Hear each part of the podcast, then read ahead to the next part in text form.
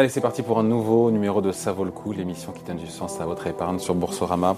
Aujourd'hui, votre invité, c'est Stéphane Rény, directeur RSE chez ALD. Bonjour. Bonjour. ALD, leader mondial de la location longue durée de véhicules, numéro 1, si je ne m'abuse, en Europe. Tout à fait. Et de plus en plus, c'est votre ambition acteur de solutions de mobilité durable. Pouvez expliquer d'ailleurs ce que ça veut dire, ça, parce qu'on vous connaît donc euh, flotte de. Expliquez-nous pas votre métier en quelques mots quand même déjà.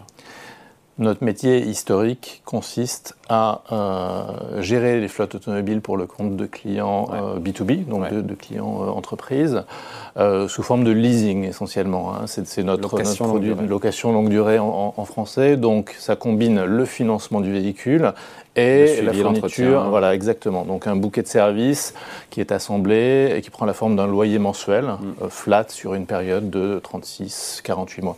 Ouais. J'aime bien le mot, c'est le métier historique. Oui, parce, que, plus le seul. les lignes sont en train de bouger euh, et, en fait, euh, on est en train d'étendre notre champ d'activité dans plusieurs directions. Euh, d'une part, cet ancrage sur le, le, client corporate est en train d'être complété par une percée sur la clientèle du particulier.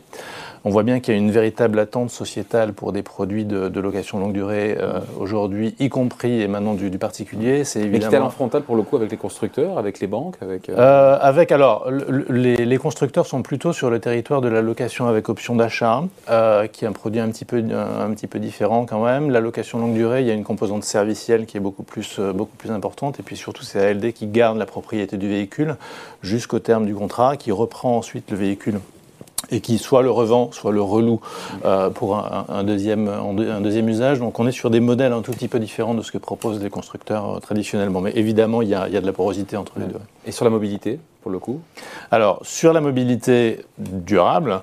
Euh, oui, durable, pardon. oui, parce que notre, notre, notre, notre, métier, c'est effectivement de faciliter la mobilité des collaborateurs qui utilisent, et je pense que c'est important de le préciser, les, les véhicules pour deux cas d'usage principaux. Il y a des usages professionnels, donc des véhicules qui sont utilisés chaque jour euh, par des techniciens ou des commerciaux, schématiquement, et euh, des véhicules qui sont destinés à, figurer dans un package euh, de, rémunération. En fait, on a des véhicules de fonction qui sont essentiellement utilisés pour des trajets domicile-travail et des trajets perso. Et, dans ce contexte-là, la mobilité durable, ça veut dire quoi? Essentiellement deux choses en fait pour nous. Premièrement, travailler sur euh, bah, les véhicules en eux-mêmes et le profil de ces véhicules en termes d'émissions, que ce soit des émissions de CO2 ou des émissions de polluants. Et là, le, combat de tous les combats, c'est l'électrification actuellement, c'est-à-dire faire en sorte d'accompagner nos clients. Dans l'électrification de votre parc? Bien avancé. Aujourd'hui, si vous, si vous regardez les, nouveaux contrats mis à la route en 2021, on avait 27% euh, des, des, véhicules mis à la route, des nouveaux contrats signés avec les clients qui étaient des véhicules électriques. Euh, et à 5 ans, on était à... Et à 5 ans, on était à, environ euh, ouais, 5%, exactement. Et l'objectif, c'est? Euh, L'objectif, alors, on, on s'était fixé dans le cadre du plan 2025 d'ALD, qui a été élaboré début 2020, un objectif qui, à l'époque, nous semblait ambitieux d'atteindre 30% à l'horizon 2025. Et on y est arrivé quasiment 4 ans avant. Euh, le marché euh, s'est considérablement accéléré. En fait, je pense que c'est la combinaison euh, d'un élan qui vient de, de, pression externe, que ce soit la réglementation, les attentes de nos clients également, mais aussi d'un certain nombre de travaux qu'on a pu faire en interne sur une offre électrique qui, par exemple, euh, permet aux clients d'avoir accès à non seulement le leasing d'un véhicule, mais également la problématique de la recharge, sur lesquelles on les accompagne aussi en fournissant des, solutions. Et donc évidemment, euh, vous, bah, ça... vous estimez avoir, pardon, je vous coupe, vous estimez avoir accéléré, vous pourriez aller encore plus vite Notamment en termes d'émissions de CO2, encore une fois, on peut. Euh, baisse de 40% des émissions de CO2 comme objectif on peut euh, toujours aller plus vite. Il faut parce que, ou parce qu'à cause des composants qui manquent. Euh, il, faut, euh, il faut être extrêmement modeste. Je pense qu'on on est effectivement tous sur un chemin, que ce soit nos clients ou nous-mêmes. ce chemin est déjà bien engagé. Je pense que c'est la première grande et bonne nouvelle, c'est qu'aujourd'hui la thématique de l'électrification, elle parle à tout le monde. Tout le monde la regarde et la documente de manière extrêmement chiffrée et d'une manière qui est de plus en plus mature. Est-ce qu'on pourrait faire plus et mieux Bien évidemment, il y a encore énormément de choses à faire pour simplifier le parcours des clients, notamment sur la problématique de la recharge. Il y a beaucoup de choses à faire aussi auprès de, de clientèle de type les PME, qui sont peut-être un peu moins engagés structurellement aujourd'hui dans l'électrification que les, que les grands groupes, pour des problématiques de disponibilité de ressources, mm. euh, et aussi parce que les grands groupes, elles ont souvent des trajectoires carbone formalisées et des engagements climat. Et, souvent, le poste de mobilité, c'est un poste assez significatif en fait de leurs émissions et donc elles ont pour obligation de travailler à la réduction euh, de, ces émissions et d'ailleurs on les accompagne sur euh, l'élaboration de trajectoires de, réduction précisément. Euh, vous affirmez votre engagement, Stéphane Dreyny, à être responsable. Comment Alors j'ai lu l'assertion en plaçant l'humain et la responsabilité sociétale d'entreprise au cœur de toutes ces activités. concrètement, ça veut dire quoi au-delà des... Pour pas que ça reste de bonnes intentions, comment ça se décline, ça se matérialise au quotidien? Euh, ça se décline sur l'ensemble des, des, composantes de l'activité. Je vais vous citer deux, exemples.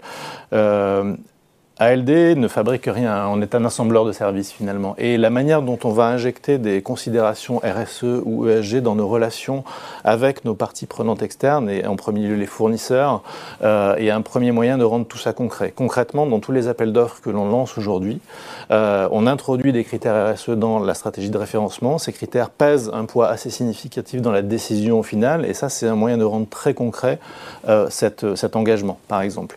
Sur le volet social et, et humain, humain. Euh, qui, qui vous a conduit à refuser de travailler avec tel ou tel fournisseur?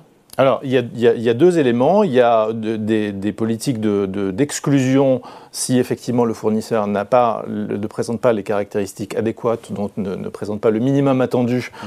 euh, par exemple en termes de notation, ou s'il est impliqué dans des, euh, dans, dans, des controverses environnementales et sociales. Et après, on est plutôt dans une logique de, euh, de pondérer la décision finale.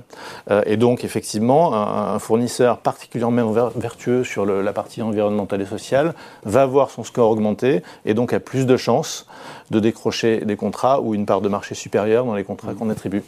Cette baisse de... Il y a quatre objectifs de, euh, durables euh, en RSE pour 2025. Euh, on est à mi-parcours. Cette baisse de 40% des émissions de CO2, elle concerne l'ensemble de votre flotte. Oui, on est d'accord.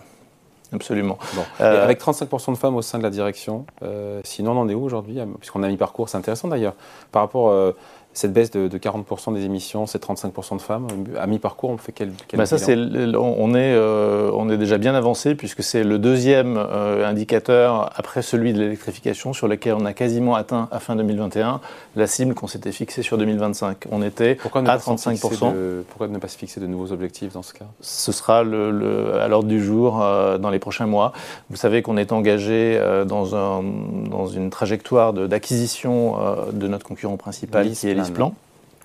Euh, et dans le cadre de l'élaboration de la stratégie euh, du nouvel ensemble, une fois la transaction validée et, finalisée, eh bien, ce genre de questions va se poser. Et, encore une fois, je ne pense pas préempter l'avenir en disant que euh, les problématiques ESG sont vraiment au cœur de la stratégie du nouvel ensemble et ce sera l'occasion de réviser certaines de ces cibles à, à la hausse précisément. Et d'accélérer. D'accélérer.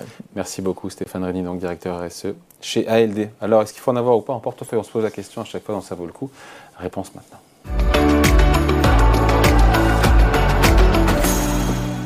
Et c'est donc l'œil du gérant avec vous, Olivier Baduel. Bonjour. Bonjour. Vous en avez euh, en portefeuille. Qu'est-ce qui vous a attiré? Pourquoi vous êtes actionnaire? Oui, on en a en portefeuille et puis on aime bien parce qu'en fait, euh, c'est une véritable pépite, mais c'est une pépite qui est assez méconnue. Euh, c'est une pépite euh, pour différentes raisons. La première, euh, c'est que c'est une entreprise qui est finalement le numéro 2 mondial et donc on aime bien les leaders dans les portefeuilles en général parce que ça a des avantages d'être leader et puis en plus ils ont des projets de, développement. La deuxième raison, c'est au-delà de, de son position de leadership. Hein, ça ne veut pas dire qu'on est forcément très rentable quand on est leader, mais enfin c'est plus favorable. c'est une société qui a un rendement sur les fonds propres de 15%, ce qui est quand même tout à fait considérable. Et puis la troisième raison, c'est que ça ne gâche rien. C'est une société qui, euh, en fait, a un payout, donc un, dividende qui est payé aux actionnaires en fonction des résultats de l'ordre de 60 à 65% Ce qui fait qu'aujourd'hui, c'est une société qui est très généreux et qui fait un rendement de 9%. Donc, on l'a évoqué rapidement avec Stéphane Redny, il y a ce rachat de l'ISPLAN. Qu'est-ce que ça peut changer, encore une fois, d'un point de vue extra-financier notamment? Alors d'un point de vue extra-financier, je pense que ce sera l'occasion de peut-être corriger une des seules petites faiblesses ah, dans leur politique RSE. En fait, c'est que c'est une société qui aujourd'hui est très dépendante d'un actionnaire principal qui est Société Générale. C'est pour ça que je reviens peut-être à la première partie sur le fait méconnu, c'est qu'en fait c'est une société qui aujourd'hui, même si elle est leader, euh, côté en bourse Côté en bourse, euh, c'est une capitalisation boursière qui est plutôt moyenne, hein, c'est 4 milliards, donc c'est plutôt une mid-cap. Euh, et comme elle est détenue à 80% par la Société Générale, en fait le flottant n'est que de 800 millions, 20% de, 4 milliards. Donc sur la partie rachat de, de l'ISPLAN, ça va permettre à la société quasiment de doubler de taille, doubler en termes de capitalisation boursière, doubler également en termes de flottant. Euh, et puis pour répondre directement à la question sur la partie RSE, effectivement, ça sera l'occasion certainement d'ouvrir le conseil d'administration qui aujourd'hui est équilibré entre des personnes dépendantes et des personnes indépendantes, et donc d'avoir une majorité d'indépendance qui est pour la politique RSE véritablement un avantage supplémentaire. Puisqu'on parle de RSE justement au-delà des critères financiers sur l'extra-financier, qu'est-ce qu'on pense des engagements qui ont été pris, euh, des promesses tenues ou pas? Alors, les promesses et les engagements ont été largement tenus pour, pour l'instant. Euh, je pense même qu'ils vont pouvoir être améliorés, hein, mm. puisqu'ils ont des objectifs qui paraissaient peut-être ambitieux en 2020, de 30% de pénétration mm. du véhicule électrique en 2025, de 60% Mais on en y 2030. Est, on y est Mais effectivement, sur les derniers 12 mois, ils sont à 27% mm. dans un marché qui est à 20%. Donc en fait, c'est une société qui est moteur dans l'électrification, qui est moteur pour permettre à ses clients, donc les grandes entreprises, euh, d'aller euh, vers cette consommation plus durable, sur la mobilité durable. et, et encore une fois, c'est des objectifs qui sont aujourd'hui, je pense, pas suffisamment ambitieux vu la vitesse de développement. Euh, ce qu'il faut noter quand même, c'est que par rapport aux, 27%, ça se compare à un marché qui est à 20%. Donc ça veut dire qu'ils sont mieux disants que l'ensemble du marché. Donc euh, même si euh, vont pouvoir augmenter encore ces objectifs. Ça, c'est pour la partie E, c'est la partie E d'environnement. Sur le reste, sur le social, la gouvernance Sur le social, ils sont aujourd'hui très très bien notés. L'enjeu dans une fusion, ça va être de bien traiter euh, ce qui arrive. Ce qui arrive. Euh, donc euh, ça, c'est à voir. Hein. Et sur la partie gouvernance, je l'ai évoqué, c'était sur le conseil d'administration qui va être certainement plus indépendant, puisqu'il va s'ouvrir à, d'autres personnes. En tout cas, c'est souhaitable. Bon, et dernier point, parce qu'on parle beaucoup, LD, c'est du B2B, hein, c'est les flottes de voitures d'entreprise. un petit mot des particuliers Alors justement, sur les particuliers, ils sont très peu présents aujourd'hui. Euh, essentiellement, on, sent, une volonté peut-être d'y aller un, d'y aller un peu plus. Et puis aujourd'hui, en fait, les particuliers, ils les abordent en revendant euh, les voitures au bout des 4 ou 5 ans de location qui sont faites aux, entreprises.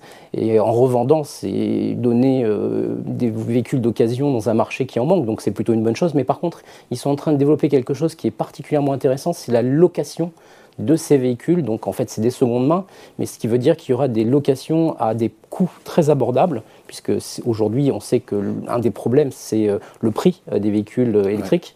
Et donc, en, remettant à la location, après les 4 ou 5 ans de, de, temps de, location pour les grandes entreprises auprès des particuliers, on peut imaginer que ça va être un des acteurs qui permettra, je ne sais pas si ce sera d'atteindre les 100 euros par véhicule, mais certainement d'avoir un prix tout à fait acceptable. Et donc, du point de vue affordability, ça sera quelque chose de sûrement très positif. Allez, merci. Pour point de vue signé, Olivier Badiol, responsable de la gestion action Europe chez OFI. Merci à vous. Merci.